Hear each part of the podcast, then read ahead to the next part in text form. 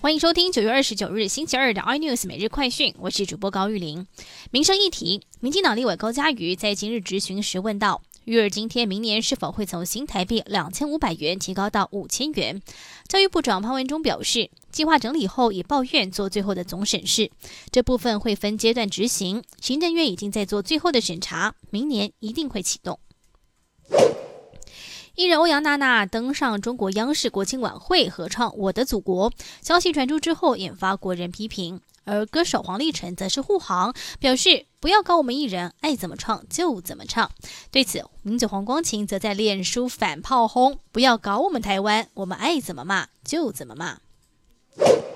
由于国旅回温，安心旅游补助相关经费即将见底，能否持续引发外界关注？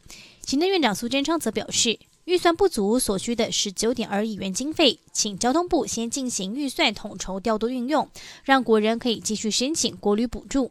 安心旅游补助确定将持续办理到十月底。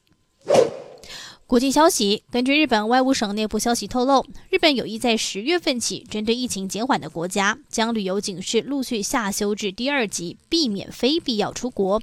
其中，越南跟澳洲将会率先成为开放对象，希望能够透过与各国的往来，逐渐重启经济活动。美选话题，今年首场美国总统辩论即将登场，新冠疫情、大法官提名和美国总统川普的缴税争议都是焦点。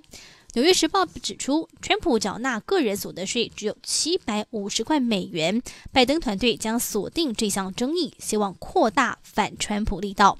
而川普可能也会试图再度将话题导向拜登个人的健康问题。更多新闻内容，请锁定有线电视八十八 MOD 五零四 iNews 矩阵晚报，或上 YouTube 搜寻三立 iNews。感谢台湾最大 Podcast 公司声浪技术支持。您也可以在 Google。Apple、Spotify、KKBox 收听最新 iNews 每日快讯。